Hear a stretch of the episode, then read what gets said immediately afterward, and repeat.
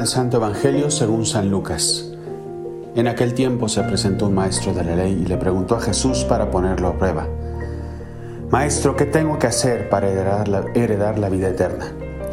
Él le dijo, ¿qué está escrito en la ley? ¿Qué lees en ella? Él contestó, Amarás al Señor tu Dios con todo tu corazón y con toda tu alma y con todas tus fuerzas y con todo tu ser, y al prójimo como a ti mismo. Él le dijo, bien dicho, haz esto y tendrás la vida. Pero el maestro de la ley, queriendo justificarse, preguntó a Jesús, ¿y quién es mi prójimo? Jesús dijo, un hombre bajaba de Jerusalén a Jericó, cayó en manos de unos bandidos que lo desnudaron, lo molieron a palos y se marcharon, dejándolo por muerto. Por casualidad, un sacerdote bajaba por aquel camino y al verlo dio un rodeo y pasó de largo. Y lo mismo hizo un levita que llegó a aquel sitio. Al verlo dio un rodeo y pasó de largo. Pero un samaritano que iba de viaje llegó a donde estaba él y al verlo le dio lástima, se le acercó, le vendó las heridas echándoles aceite y vino y montándolo en su propia cabalgadura, lo llevó a una posada y lo cuidó.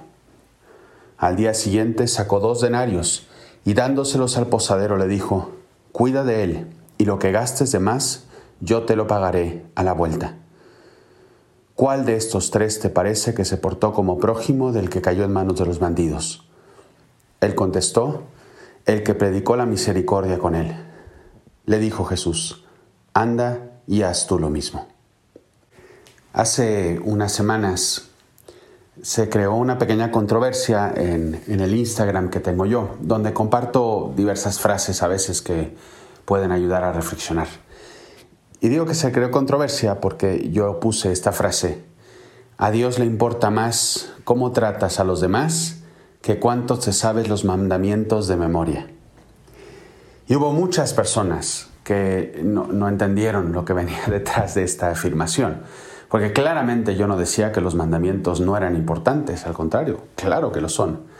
Pero hay muchos que creen que el sabérselos, el tener la doctrina clara, es mucho más importante que la forma en cómo trato a los demás. Y me escribieron encíclicas y tratados de teología de por qué yo estaba mal. Es muy curioso, muy curioso. Y, puedo entender su punto, porque la verdad sí lo entiendo, pero nos pasa mucho como el Evangelio de hoy. Somos muy fariseos, creo, en muchos aspectos de nuestro catolicismo del día de hoy, que nos centramos tanto en cómo cumplimos o dejamos de cumplir la liturgia, el modo como vivimos los mandamientos, el que si los niños se saben el catecismo al 100% y, y tienen que vivirlo de esta manera, y nos olvidamos de lo que viene detrás de todo eso, que es el amor a Dios. Precisamente el Evangelio de hoy va en esa dirección. Cristo, cuando pregunta cuál es el mandamiento mayor, no es santificarás las fiestas. Repito, ¿eh? es importantísimo ese mandamiento, pero el mandamiento más importante es ama a Dios y ama a tu prójimo. Ese es el centro de todo. Y si amamos a Dios y si amamos al prójimo, entonces todo lo demás vendrá. Y aunque esa afirmación de por sí podría ser muy clara y muy evidente, resultó que el, el, fariseo quiso justificarse, le dijo, bueno, a ver, dime quién es mi prójimo. Entonces Cristo baja al detalle. Y la parábola que le hemos escuchado mil y un veces del samaritano no, puede ser más clara, no puede ser más evidente y si me permiten ustedes, es una bofetada precisamente para todos estos legalismos en los cuales creo que algunos pudiéramos, estarnos metidos. Porque los dos primeros que pasan y dejan de lado a la persona que tienen delante son dos observantes de la ley de los judíos, el sacerdote y el escribano. El escriba es aquel que se sabe, es como el sacristán, para que me entiendas, obviamente no, o el catequista si quieres.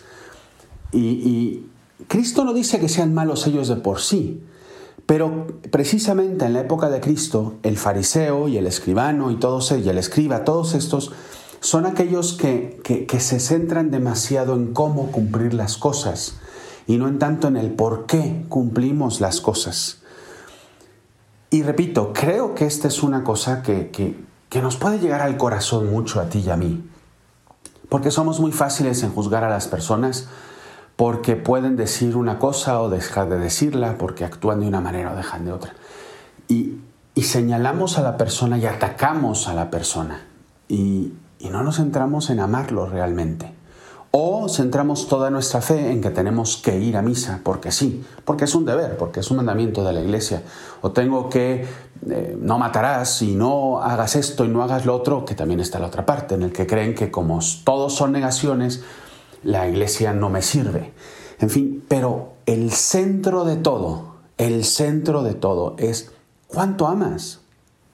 ¿Cuánto amas a Dios? ¿Quién es Dios para ti? ¿Quién es Dios para ti? Si Dios es alguien que lo único que te está diciendo es no hagas tal, no hagas lo otro, pues claro que te vas a alejar de Él. Yo sería el primero que lo haría.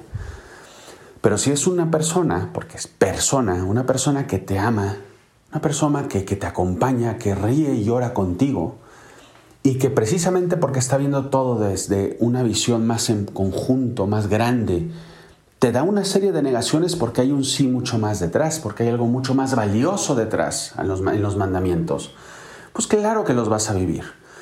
Y si todo ese amor a Dios que tú experimentas te lleva de modo muy natural amar al prójimo, a ese hermano que está contigo que sufre, que es una persona que está ahí tirada porque la vida le ha dado de golpes. Una persona, y llámale como tú quieras a esa persona, ¿eh? porque no tiene que ser solo tu familia, que son los primeros a los cuales tienes que acudir, obviamente, pero no necesariamente tu familia y amigos personas que te critican a ti, que te gritan a ti, que te insultan a ti por el hecho de creer. ¿Cómo los tratas? ¿Cómo tratas, y, voy a poner, perdón, nombres, espero que nadie se me ofenda, pero cómo tratas a estas feministas radicales o estos a favores del aborto o, a nuestros hermanos protestantes que a veces son muy agresivos en el modo, o a los ateos, ateos radicales que se ¿Cómo tratas a esas personas? ¿Con despecho? ¿Los tratas de la misma manera que ellos te tratan? ¿O eres un buen samaritano para ellos? Samaritano que tratas de curar sus heridas con una sonrisa, con un buen ejemplo, con la caridad del amor al prójimo que Cristo te pide. ¿Cómo tratas a los demás? Especialmente a los que menos, a los que menos te piden amor. Y que, una frase que hemos escuchado muchas veces, precisamente los que más gritan y más odio transmiten son los que más amor necesitan. Hoy en día estamos llamados a ser puentes y no levantar muros con nuestros hermanos. No significa condescender con sus ideas en todo, porque estoy de acuerdo que hay cosas que no puedes tú aprobar. No podemos jamás nadie, no podemos decir el aborto está bien, no lo podemos decir. Pero lo que no podemos hacer es atacar a, los que promueven eso por personas, porque son mi prójimo. Es el prójimo que Cristo me pide acoger, que Cristo me pide ayudar. Si tengo que ser firme con ellos, como Cristo lo fue con los fariseos, lo voy a hacer, pero desde el amor. Esa es la clave de la parábola del buen samaritano. El saberme amado por Dios, porque es el mandamiento central, y una vez que yo amo a Dios, tratar de amar a mi prójimo para acercarlos con ese caminar juntos con ellos, acercarnos a la belleza de lo que significa vivir los mandamientos, que no son negaciones, sino que son un gran tesoro que tenemos. Pero claro, eso nos cuesta, porque es mucho más fácil simplemente confrontar, criticar y atacar.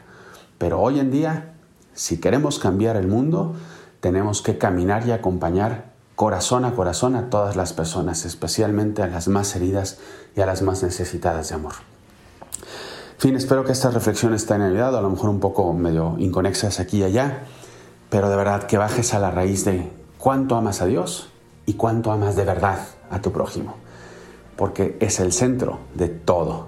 De nada sirve, y espero que no se me malinterprete esta, esta, esta frase, de nada sirve que vayas a misa si luego no amas a tu prójimo, porque entonces no viviste bien la misa, nada más fuiste a hacer un check de, de lo que viviste porque si realmente vivieras la misa a fondo, nada más saliendo de la iglesia, lo primero que se te vendría a la mente y al corazón es cómo puedo ayudar a los demás. Bueno, pues soy el Padre Juan Antonio Ruiz, espero que te hayan dado estas reflexiones, como te decía, te mando un abrazo, rezo mucho por ti y te pido también una oración por mí. Nos vemos a la próxima.